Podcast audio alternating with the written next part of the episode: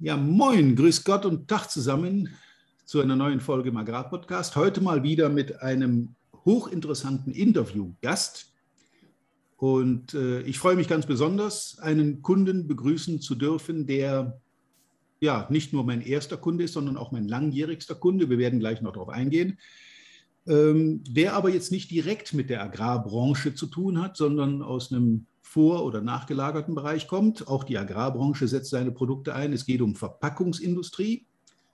Ich begrüße ganz herzlich Herrn Christian Borgert, Vertriebsdirektor der, des Konzerns, des Konzerns Smurfit Kappa. Also ich denke, das ist, äh, unterbrich mich, wenn ich Unsinn rede, der Marktführer im Verpackungssektor in Europa. Und Christian ist äh, Vertriebsdirektor für die Region West mit fünf Werken und diversen Abteilungen und Niederlassungen und so weiter. Also das ist jemand, der den Markt sehr genau kennt. Hallo Christian, herzlich willkommen zum heutigen Podcast-Interview. Hallo Walter, Mensch, gut, dass ich auch zu Wort komme. Ja, normal, wir kennen uns und das kennen die, die Zuhörer so mit Sicherheit noch nicht, schon weit über 20 Jahre. Ja. Und insofern ne, freue ich mich nicht nur zu Wort zu kommen, ich freue mich auch über deine Einladung ja, und bin gespannt, wie wir den neuen Techniken, mit den neuen Medien so zurechtkommen oder zumindest wie ich damit zurechtkomme. Ja, das aber, werden wir. Aber schön bei dir zu sein und bin gespannt auf die Fragen, die du sicherlich gleich im Anschluss haben wirst. Ja, Fragen und die ein oder andere Anmerkung möglicherweise. Jedenfalls an alle Zuhörer, freut euch auf dieses Gespräch. Es gibt heute mal wieder was auf die Ohren und ja, viel Spaß dabei. Button Christian, schön, dass wir uns heute finden. Wir hatten uns ja schon kurz begrüßt. Vielleicht kannst du zum Einstieg für die Zuhörer mal einen ganz kurzen Abriss machen über Smurfit Kappa. Was macht ihr? Wo seid ihr? Und äh, ja, was ist die Situation im Moment? Verpackungsindustrie ist das Stichwort. Ja, weiter nochmal. Schön, dass ich hier sein darf. Freut mich auch wieder, nicht dich nur zu sehen, sondern dich auch zu hören. Kurzen Abriss über Smurfit Cover. Wow. Äh, ich ja. versuche es mal kurz. Ein weltweit agierender Konzern, ähm, Herstellung und Verarbeitung von Papieren und Verpackungen, Wellpappverpackungen, Vollpappverpackungen. Äh, roundabout 400 Produktionsstätten weltweit, roundabout 48.000 Mitarbeiter. Ähm, mit roundabout 8 Milliarden Jahresumsatz äh, Anzahl der Kunden kann ich dir weltweit gar nicht sagen. Anzahl in meinem Verarbeitungsbereich um die 1400. 1400 Kunden in dem Sektor aus allen möglichen Branchen dann auch, die eben Verpackungen einsetzen. Aus allen möglichen Branchen und es ist das, was viele ja auch unterschätzen. Die sagen, ähm, wenn sie mich fragen, was machst du denn? Und ich sage, ja, ich mache äh, Verpackung wenn Sie dann sagen, ja, Verpackung, dafür muss man ja nicht studieren. Ja, das braucht man ja meist irgendwo, um Dächer mit abzudecken, ja. äh, irgendwelche Pappen. Äh, nein, es fängt an, jeder, der in die Supermärkte geht, der in Discounter geht, der sieht dort schon, dass alle Produkte verpackt sind.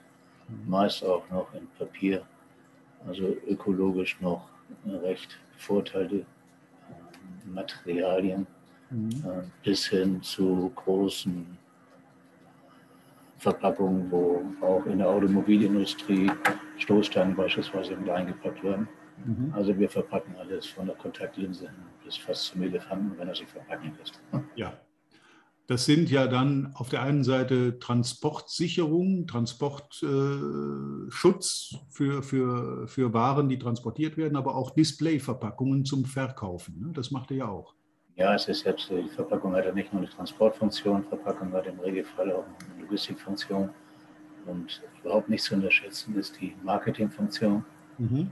Da gibt es äh, gravierende Untersuchungen darüber, dass speziell am Point of Sale, und jetzt reden wir mal dort, äh, wo der Kunde auch vom Regal steht und äh, noch nicht genau weiß, was er kauft, dann lässt er sich sehr, sehr stark auch leiten von den Angeboten, von den Farben, von der Zusammensetzung und sagt, dieses Produkt, äh, wenn es irgendwelchen Displaybereich ist oder im sonstigen Bereich, klingt interessant, das packe ich mal mit in meinen Warenkorb.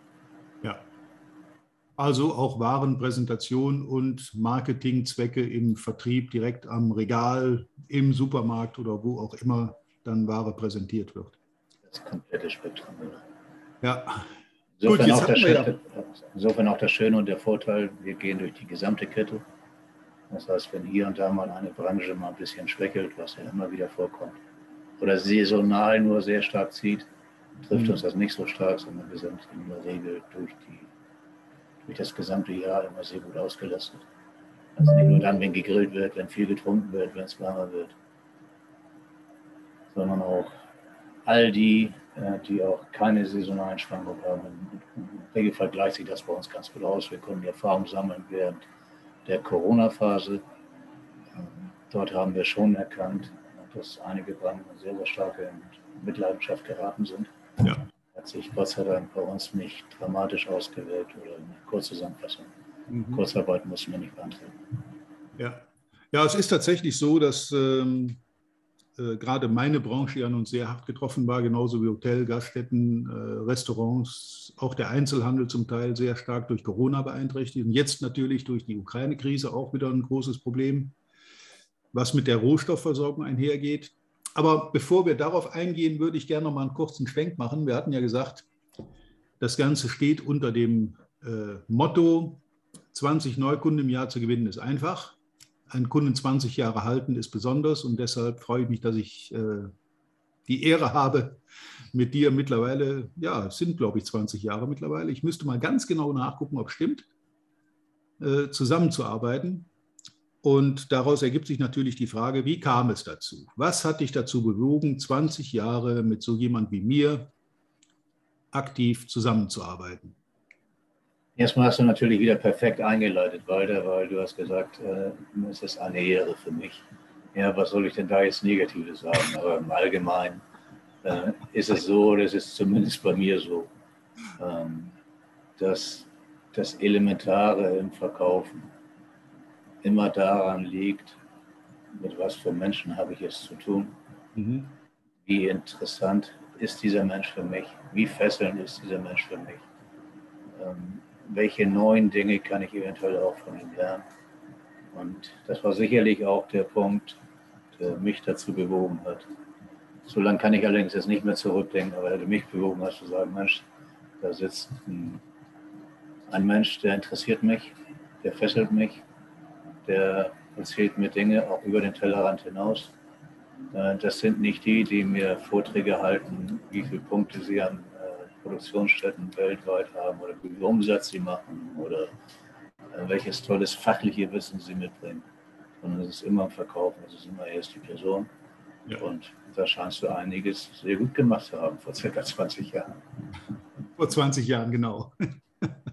Gut, jetzt ist es ja, ich meine, ich kann das Kompliment zurückgeben. Es gibt also wenige Kunden, die ähm, so herausfordernd sind wie du weil du ja dauernd mit irgendwas Neuem um die Ecke kommst, von dem ich dann zum Teil auch noch nichts gehört habe. Und sagst mir dann einfach, so, hier hast du Thema, mach Training. Ähm, das ist herausfordernd und bringt auch äh, mich selber immer wieder ein Stück weiter. Jedes Training ist dann auch wieder irgendwo eine Herausforderung, was, was Neues zu machen und was Neues auch einzubauen in die normalen Abläufe. Von daher kann ich das Kompliment zurückgeben. Das macht natürlich auch Spaß, wenn man nicht immer die eingefahrenen Schubladen aufzieht und irgendwas macht. Ne? Insofern passt das ganz gut. Weil das ist nicht du, bist, Entschuldigung, du bist ja auch jemand, der gerne mal experimentiert, ne? der auch neue Dinge zulässt. Ich, ich will es nicht unbedingt experimentieren. Es ist ein Gedankengang, der darauf beruht, sich erstmal natürlich selbst sehr, sehr gut zu kennen, sich ständig immer wieder zu hinterfragen, zu reflektieren, ähm, selbst zu erkennen, was kann ich schon ganz gut, was kann ich noch nicht so gut, zu den eigenen Schwächen auch zu stehen und sich ständig zu hinterfragen, was mache ich heute schon gut und was kann ich morgen noch besser machen. Ich möchte jetzt nicht unbedingt jetzt polarisierend wirken ähm, auf irgendwelche Fußballfans in deinem, in deinem Umfeld, aber ich nenne das in meinem Umfeld immer das Bayern München Prinzip. Ja. Und sind sie inzwischen das zehnte Mal in Folge Meister geworden. Sie geben sich damit aber nicht zufrieden. Sie sitzen schon bei der Meisterscheier wahrscheinlich wieder zusammen und überlegen schon wieder, was können sie für die folgende Saison noch besser machen, als es vielleicht jetzt diese Saison oder die letzten Jahre getan haben. Ja. Das ist der Anspruch, der dahinter steht. Deswegen mag ich es überhaupt nicht immer nur Standards. Standards braucht man auch hier und da. Natürlich ist, gehört auch viele Routine mit dazu. Aber die Entwicklung wird nur dann besser, wenn ich immer wieder versuche, was Neues, was Unerforschtes zu machen. Insofern habe ich auch gar nicht lange gezögert, nachdem du mich hier über die neuen Medien jetzt irgendwo in einem Podcast siehst. Ja, ja ich finde es einfach klasse, weil es eine neue Erfahrung, äh, die man vorher halt in dieser Vielfältigkeit noch nicht gesammelt hat. Aber das ist die grundlegende Denke, die dahinter steht. Zu sagen, wie schaffe ich es, den Level, den ich heute schon habe, nicht ich, sondern allgemein, wie schafft man es, allgemein ein hohen Level nicht nur zu halten, sondern ständig und kontinuierlich zu verbessern. Und dann ja. ist natürlich dann auch die Suche nach, äh, ich muss immer wieder eins sein, ich muss neugierig sein. Ich muss neugierig sein auf das, was ich so in dieser Art und Weise vielleicht noch nicht erlebt habe. Ja, das ist äh, etwas, was mich tatsächlich auch antreibt. Es ist ja nicht so, dass ich irgendwo auf meinem alten Stiefel rumreite, den ich seit äh, mittlerweile bei 20 Jahren mache, sondern die Trainings haben sich in den 20 Jahren ja auch weiterentwickelt. Da gibt es neue Erkenntnisse, neue Dinge, alte werden über Bord geschmissen. Das ist so ein, auch so eine permanente Dynamik drin mit neuen Themen, die bisher nicht so Beachtung fanden. Mentaltraining, um mal ein Beispiel zu nennen, ist äh, mit eingeflossen und viele andere Dinge auch.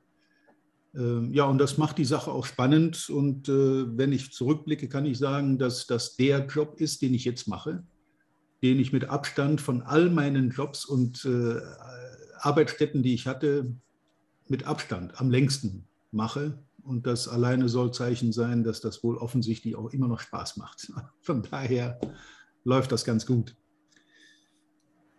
Christian, wir haben eine Situation im Moment mit äh, ja, Corona mehr oder weniger hinter uns. Ich weiß nicht, ob im Herbst noch mal irgendwas kommt. Da bist du wenig betroffen. Was tut die Ukraine-Krise? Was macht die Rohstoffversorgung in deinem Segment? Ihr arbeitet mit Papier, mit Wellpappe, mit Naturstoffen im Wesentlichen. Ne?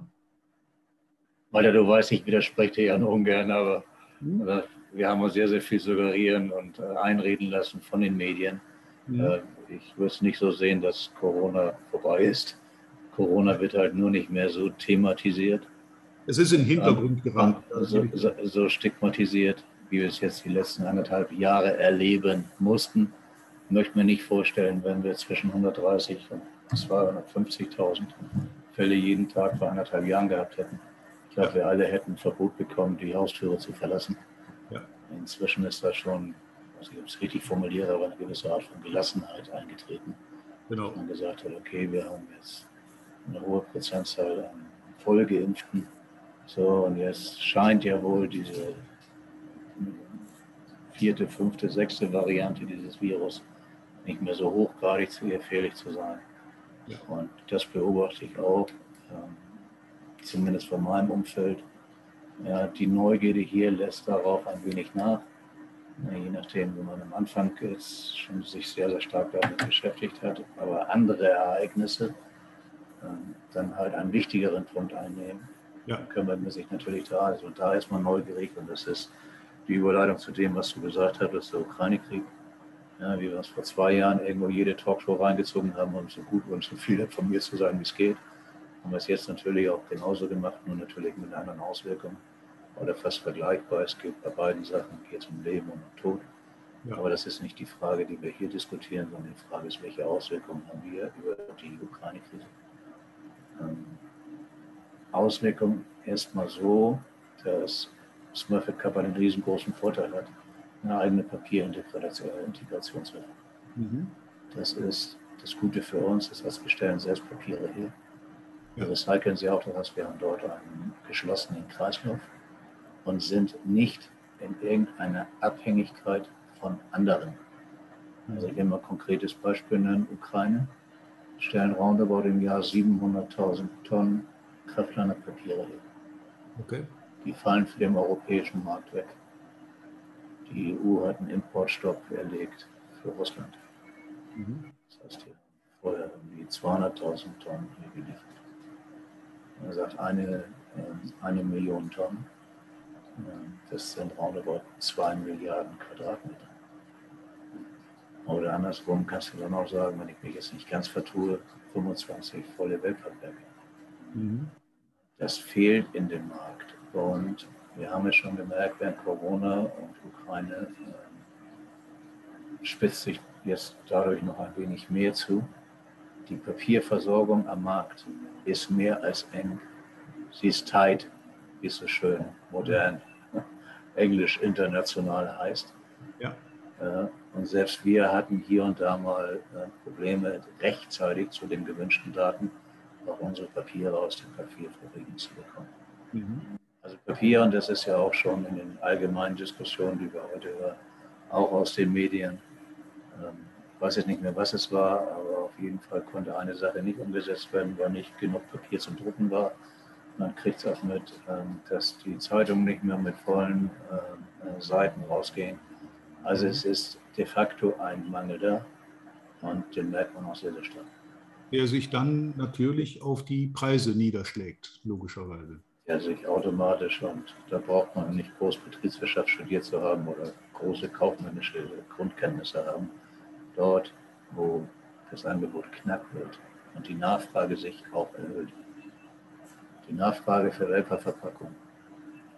Es ist ja knapp 9 Prozent in der deutschen Industrie. Mhm. Wir kennen das Wirtschaftswachstum alle, was wir letztes Jahr hatten, und es war eigentlich noch nie so, dass, die, dass das Weltwachstum mehr als doppelt so hoch war wie unser wirtschaftliches Wachstum. Und dieser Trend wird anhalten, weil eins haben wir auch erkannt, dass äh, viele Menschen bedingt durch Corona natürlich auch sehr stark zu Hause waren, im Homeoffice. Und jeder, der zur Miete wohnt, oder mehrere Parteien mit dem Haushalt wird erkennen, dass fast jeden Tag da irgendwo ein Päckchen am Eingang steht. Von ja. Amazon, HelloFresh oder wie sie alle heißen, Zalandos, dass dieser äh, Online-Verkehr Online hat extrem zugenommen. Mhm. Und zusätzlich, was man auch eins erkennt, wenn man ein bisschen weiter reingeht, ähm, fahre heute mal zu McDonalds, ich kaufe dir eine Cola. Ich sage dir nur eins, und das ist subjektiv mein Momentum. Ähm, mir schmeckt sie nicht mehr so wie vor über einem Jahr. Da gab es noch einen schönen Plastikstrohhalm. Heute ist das ein essender Papierstrohhalm. Da schmeckt die Cola ganz anders. Mir schmeckt sie nicht. Ich trinke die Cola jetzt noch ohne Strohhalm. Ohne Halm, ja. Genau. Wird, wird zwar jetzt wahrscheinlich auch mit Sicherheit keinen interessieren, aber die Nachfrage, und das haben wir, das ist die andere Diskussion, unter der Thematik Better Planet Packaging oder so viel wie möglich ähm, Vermeidung von, von, von von unnötigen Materialien. Plastik ist sehr, sehr stark in die Diskussion gekommen. Ja. Dass auch in den, in den Märkten Plastiktüten verboten wurden, hin zu Papiertüten, was ökologisch halt wiederverwertbar ist und, und dort auch sauberer als andere Materialien. Ja. Also sehr, sehr starke Nachfrage und ja, zurzeit haben wir in den letzten 15 Monaten um die 95 Prozent Steigerung im Preis von Papier. Boah. Das ist das eine, das ist das Rohmaterial, äh, wo wir die Verpackung mit herstellen, aber auch das andere, und da werden wahrscheinlich dann die Zuhörer sich mit einklinken, sind dramatische Erhöhungen im Stromsektor. Ja. Jetzt kann man ja einer sagen, okay, hier und da ist doch sicherlich was gehatcht, das hängt an Verträgen. Ja, aber irgendwann ist ein Jahr vorbei und dann kommen neue Rechnungen und dann haben sich die fast verdoppelt. Das betrifft Strom, das betrifft Gas und das betrifft natürlich auch Öl Gut, jetzt haben wir die Höchststände, die wir alle im März hatten, haben wir inzwischen überwunden. Es scheint wieder einen leichten Trend nach unten zu geben. Mhm. Ähm, aber wenn wir uns jetzt anschauen, ähm, dass es auch solche Materialien betrifft wie, Holz oder selbst Weizen, das mhm. müsste für dein Umfeld interessant sein. Äh, auch die Wellpappindustrie, äh, ja, speziell die Wellpappindustrie, verbraucht sehr, sehr viel Weizen. Das brauchen wir für die Herstellung vom Leim. Wenn wir die Papiere auf der Wellpapperlage produzieren, brauchen wir Leim. Da ist eine sehr, sehr große Grundsubstanz von Weizen noch mit drin. Und die Weizenpreise, wie die explodiert sind, äh, wird auch hier jeder Landwirt bestätigen können. Ja, das, dass, dass, auch dort kein, dass auch dort kein Ende in Sicht ist. Ja, es war mir nicht bewusst. Also ich weiß, dass äh, zum Beispiel Mais- und Weizenstärke benutzt wird, auch in der Verpackungsindustrie, aber ich wusste nicht, dass es um Leim geht. Das war mir bisher noch nicht so bekannt. Stärke ist ja dann für Leim. Ja, ja, ist der Grundstoff dafür. Tapetenkleister vermutlich. Ist ja ähnlich dann von der Konsistenz her. Ja, war mir nicht bewusst, also dass diese, dass diese Produkte dann auch in die Industrie gehen und als, äh, als Kleber, als Leim benutzt werden. Aber danke für die Info, habe ich wieder was gelernt. Das sind aber dann, um, das, um gleich unsere Zuhörer zu beruhigen, das sind dann keine Backweizenqualitäten, sondern das sind eher Futterweizenqualitäten mit einem Stärkegehalt, der dazu auch geeignet ist, genau wie Mais, der dann für diese Produktion eingesetzt wird. Also kleine, ja. kleine Anekdote aus dem letzten Jahrtausend, da gab es doch noch viele Mitarbeiter, die haben, bevor dann am Sonntagabend oder am Montagmorgen die Weltpapallagen angeschmissen wurden, mhm. äh, auch nochmal äh, gekostet, ob der Wein, äh, der Wein, ob der Leim wirklich äh, auch eine gewisse gute Konsistenz hat. Das heißt, die haben da wirklich Geschmackstests gemacht. Die haben den äh, probiert, oder? Die haben den probiert, ja. Egal ob Weizenleim oder Maisleim, äh, die haben noch gekostet. Also ich würde für heute abraten. Okay, dann ist er zumindest biologisch abbaubar, ähnlich wie aber gut.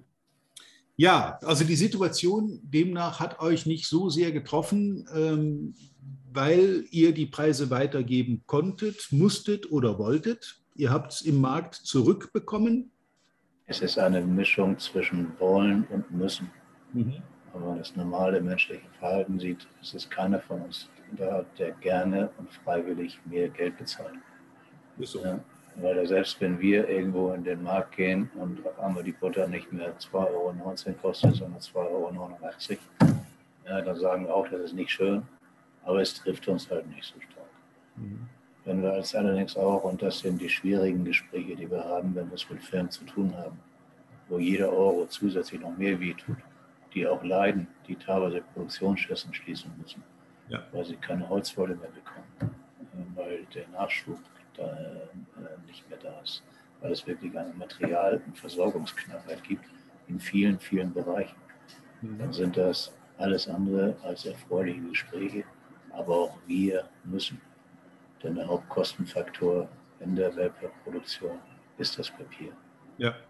Das sind im Mittel um die 50 Prozent und die im Mittel um 90, mehr als 90 Prozent gestiegen sind. Dann kann man sich den Nach- und Bedarf errechnen.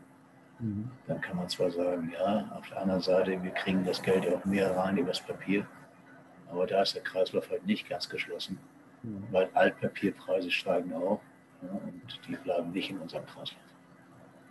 Ja, das ist eigentlich eine logische Entwicklung, wenn das an einer Seite losgeht, dass das dann ganze weitere Bereiche mitzieht. Und ihr seid nun mal auch sehr breit aufgestellt, was Branchen und, und Abnehmer angeht so trifft es dann in der, äh, über die Verpackung praktisch ja, fast alle Produkte, die man irgendwo kauft. Ne? Das hat ja. damit zu tun, direkt. Teilweise wird es ja heute schon thematisiert und inzwischen ist äh, auch der Handel macht, Gott sei Dank, mal neue Erfahrungen, die sie so bisher noch nicht kannten ja. oder die sie bisher vorher über Jahrzehnte negiert haben. Bei Konzernen wie Lidl oder Aldi wenn sie jetzt mal Konzerne oder für mich sind es Konzerne, ja. gesagt haben, ich habe einen Vertrag und wir halten das dran und ich erwarte, dass die anderen das auch tun, mhm. dann sehen sie jetzt, dass sie teilweise auch davon mal aufweichen. Denn ähm, Märkte haben ihre Preise erhöht, obwohl noch nicht die gesamte Industrie ihre Preishoffnung umgesetzt haben. Mhm. Das heißt, da geht man unfairerweise aus meiner Sicht natürlich Leute in eine gewisse Abschöpfung. Was man gibt ja nicht nur einfach eins zu eins die Kosten weiter. Aber der Handel ist heute mehr bereit denn je, auch unterjährig, mit dem einen oder anderen zu reden und zu sagen, okay, wir haben auf der einen Seite haben wir den Vertrag und auf der anderen Seite haben wir den immanenten Druck, jetzt was tun zu müssen. Weil ansonsten, und das ist die Konsequenz, gibt es keine Versorgung. Das wird eins der Probleme sein, was da im Hintergrund steht. Und dann stellen wir ab. Es, es, gibt eine Menge, es gibt eine Menge Bereiche, wo ich das eins zu eins nachvollziehen kann, wo ich das auch weiß, dass das zu Engpässen führen wird. Äh, ich habe jetzt in einem der letzten Podcast-Interviews erfahren, dass äh, der Flüssigei-Import praktisch zusammengebrochen ist, weil er zum größten Teil aus äh, Polen, aus Osteuropa kam. Russland, Ukraine, Polen. Äh, und Flüssigei ist, ist ein, ein wesentlicher Bestandteil für alles, was gebacken, äh, Convenience Food, Dr. Oetker sind Großabnehmer für Flüssigei. Die nehmen das tankwagenweise, also nicht das normale Hühnerei, sondern nur das, den flüssigen Inhalt, um das für ihre Produktion zu gebrauchen. Und wenn das wegfällt, dann haben wir da ein ernsthaftes Produktionsproblem, dass die Ware einfach nicht mehr produziert werden kann. Ihr kennt schon, wenn du am Wochenende oder ich gehe am Wochenende mal Brötchen kaufen, ich muss jetzt zu Hause auch Pluspunkte sammeln. Ja. Ja, man äh, muss also durch. Dann, dann, sehen wir schon auch, äh, wie sich das Brötchen verhält. Und auch wir haben ja auch unsere Kundenstruktur, ohne den Namen zu nennen, jetzt mit den Willis oder Harrys oder alles, wie sie heißen. Ja. ja und wir kennen die Thematiken, die auch dort diese, diese Firmen äh, mit sich haben. Weiterer Punkt, den man überhaupt nicht vergessen darf, und das macht das Ganze noch ein bisschen bedrohlich. Ich möchte jetzt keine Ängste schüren oder Ängste wecken, aber wenn ich mir Bilder anschaue, Satellitenbilder, wie viele Schiffe vor dem Hafen in Shanghai liegen. Mhm. Ja. Das heißt, die, die ganze Corona-Situation in China und wie die Chinesen damit umgehen. Das wird nicht dazu führen, das merken wir jetzt noch nicht, das wird zeitversetzt zwei, drei Wochen kommen. Aber dass die Materialien, die hier und da die Industrie in vielfältiger Weise braucht, und es sind nicht nur Halbleiter, sondern das ist von A bis Z fast alles. Über Schiffe kommt auch sehr, sehr viel. Ähm, da werden wir weiterhin zusätzlich leiden müssen. Ich war am Wochenende in Hamburg, also in der Region Hamburg. Ich war jetzt nicht am Hafen, aber ich habe da mit äh, Leuten gesprochen, die mir sagen, dass selbst in Hamburg sich Containerschiffe stauen, weil sie mangels Personal und mangels Lagerplatz nicht entladen werden können und damit die ganze Logistik auch in Hamburg im, im, im Überseehafen schon mit Riesenproblemen zu kämpfen hat. Das ist ein weiterer Punkt. Der Punkt, den ich jetzt erstmal noch meinte, war, erinnere dich an das Schiff im Suezkanal, was quer stand. Ja. Was das zwei, drei Wochen zeitversetzt später verursacht hat. Ja. An Engpässen von Lieferterminen. Das, was du jetzt ansprichst, ist ein zusätzliches Moment was wir am Anfang hatten, was wir sagten, Corona ist heute immer noch da. Das heißt, wenn du alles hast, wir sehen es jetzt und das beziehe ich mal auf uns, äh, die Maschinen können rund um die Uhr laufen. Mhm. Ja. Aber die Maschine können die Mitarbeiter in der Produktion nicht mit ins Homeoffice nehmen. Das und, wenn, und wenn sie an Corona erkrankt sind, dann gehen sie halt in die Quarantäne. Das heißt, dann stehen teilweise auch Maschinen können nicht produziert werden, weil Schichten ausfallen. Ja. Und ähnlich ist es bei der Be- und Entladung von Schiffen. Naja, wenn, wenn im Hafen das, das Personal fehlt, der Kranführer 14 ja. Tage Quarantäne ist, dann wird halt in der Zeit nichts entladen, wenn du nicht zwei, drei Ersatzleute da hast, die im Schichtdienst irgendwie das ausgleichen können. Aber wenn von drei äh, Kranführern zwei in Quarantäne sind, dann kann der eine es nicht alleine stemmen. Das ist einfach so. Das meinte ich am Anfang mit Neugierde, mit immer versuchen, besser zu werden, als ich heute schon bin. Das heißt, wenn ich heute Erfahrung gesammelt habe, die Erkenntnis, weil ich die letzten 30 Jahre so noch nicht sammeln musste, und sage, okay, mir fallen zwei Maschinenführer aus. Das heißt, ich kann die Maschine durch keinen mehr führen. Dann sind zwei zu wenig. Mhm. Wenn zwei Kranführer nicht mehr da sind, weil sie krank sind, dann waren die zwei zu wenig. Also muss ich jetzt ein Maßnahmenpaket anführen und sagen, okay, ich brauche noch mehr Rotation, ich brauche noch mehr Menschen, die auch in der Lage sind, mehrere Anlagen zu bedienen. Ja. Also jeder den Blick nach vorne, um zu sagen, aus dem, was jetzt war, zu lernen und diesbezüglich besser zu werden. Ja, das ist, äh, da kann ich den Kreis schließen zu mir mit meiner Corona-Situation. Ich habe ja auch dann plötzlich ein Berufsverbot gehabt, Anfang 20, ne, wo es dann plötzlich hieß Lockdown und Restaurants, Hotels zu, du kannst deine Seminare nicht mehr ausführen.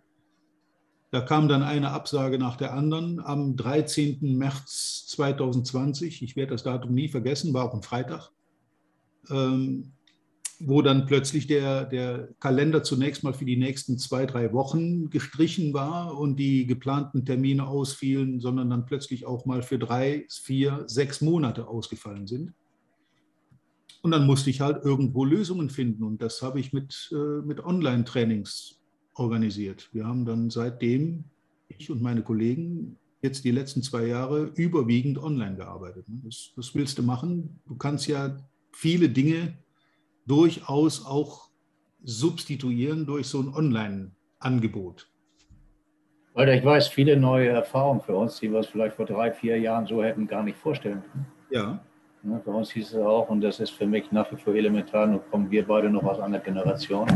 Das heißt, wir lieben diese Präsenz vor Ort, wir lieben Menschen gegenüber, auch ja. körperlich in die Augen zu sehen, in die Hand zu geben.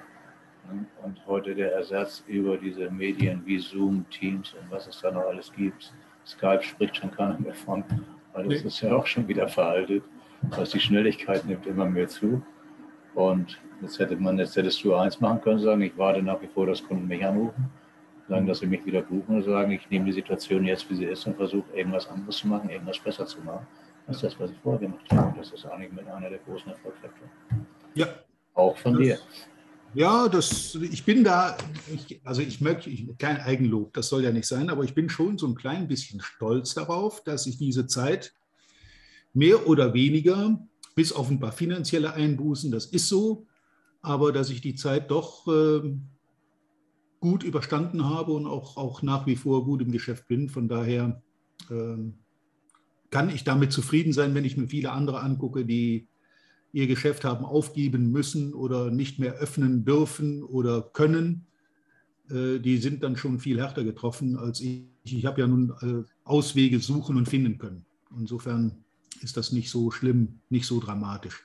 Walter, jetzt können ich deine Zuhörer nicht sehen, aber ich kann Ihnen mitteilen, dass du auch heute noch trotzdem, obwohl du finanziell gelitten hast, immer noch gut aussiehst. Danke, danke. Gut, ich war auch vor unserem sehr bewussten paar Tage in der Sonne, damit du mich auch wiedererkennst. Ähm, ja.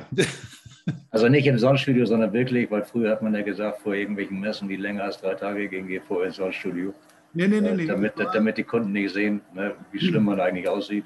Ich also war an der Ostsee, wie es sich gehört. Ich war am Tippendorfer Strand, ich war in Lübeck, ich bin da rumgelaufen. Ich war also in Bad Segeberg und habe mir die Gegend angeguckt, Verwandte besucht und bin die meiste Zeit tatsächlich draußen gewesen. Das Wetter war da oben auch deutlich besser als hier, habe ich mir sagen lassen. Da war also permanent strahlende Sonne weiß ich nicht, wie das Wetter war. Wahrscheinlich waren wir gleichzeitig wieder unterwegs. Äh, abgesprochen, ich war eine Woche in Österreich. Ja, da war es auch schön, denke ich. Und da war das Wetter auch bedeutend besser als hier bei uns im Westen. Christian, ich glaube, wir kommen so langsam zum Ende, weil wir haben gesprochen über die diversen Krisen, die Verpackungsbranche, die Auswirkungen auf deine Produktion, deine Preise, deine Einkaufspreise auf deine Kunden, auf die Landwirtschaft. Das war ein Rundschlag, wie ich ihn mir so auch gewünscht hatte. Das gefällt mir sehr gut. Ähm, an der Stelle bleibt mir nur noch mal schönen Dank zu sagen. Ich hoffe, dass das auch meine Zuhörer so sehen, dass sie äh, ja so ein klein bisschen outside the box mal hören, wie es in anderen Branchen zugeht und nicht nur auf den Agrarsektor, wenn es auch ein paar äh, Verbindungsparallelen gibt, durchaus zwischen diesen beiden Branchen, weil auch in der Agrarwirtschaft muss viel verpackt und versandt werden und äh, ja, Produkte präsentiert werden. Christian, ich danke dir nicht nur für das Interview, sondern auch für die vertrauensvolle Zusammenarbeit der letzten Jahrzehnte, kann ich ja so sagen. Und äh, ja, freue mich, wenn wir uns wieder mal persönlich äh, in die Augen gucken können und die Hand drücken können freue mich auch weiter. Dank auch dir und du weißt, und auch da sind wir uns einig. Ne, viel Spaß, viel Freude an all dem, was wir tun, egal in welcher Branche. Das ist eine gute Voraussetzung, um auch positiv weiter in die Zukunft zu schauen. Immer wieder gern. Danke dir, mein Lieber, und alles Gute für dich und deine Mannschaft. Ne? Das, wünsche ich, das wünsche ich dir auch. Mach's gut. Vielen Dank, dass du heute wieder dabei warst. Wir hoffen, du hattest genauso viel Spaß wie wir. Wenn dir gefallen hat, was du gerade gehört hast, dann war das erst der Anfang. Denn auf walter-peters.de-termin erhältst du kostenlos und unverbindlich ein Beratungsgespräch mit Walter. In diesem 30-minütigen, völlig kostenfreien Erstgespräch erarbeitet Walter mit dir einen Schritt-für-Schritt-Plan, den du direkt anwenden kannst. Du lernst zum Beispiel, wie du deinen Umsatz innerhalb weniger Wochen deutlich steigerst, wie du mehr Neukunden für dich gewinnst und deine Verkaufsgespräche erfolgreich abschließt. Da Walter immer nur eine begrenzte Zahl von Anfragen bearbeiten kann, warte nicht zu lange. Denn Fakt ist, wer weiterkommen will, braucht einen Experten. Walter hat mit über 40 Jahren im Vertrieb und 15 Jahren als Trainer schon zahlreichen erfolgreichen Unternehmen dabei geholfen, ihre Umsätze massiv zu steigern und Kundenverhandlungen deutlich zu vereinfachen. Wenn du also wissen willst, ob du für ein Erstgespräch in Frage kommst, geh auf walter-peters.de-termin und fülle das Formular aus. Bis zum nächsten Mal bei Erfolgreich im Agrarvertrieb, der Agrarpodcast. Wir wünschen dir reiche Ernte.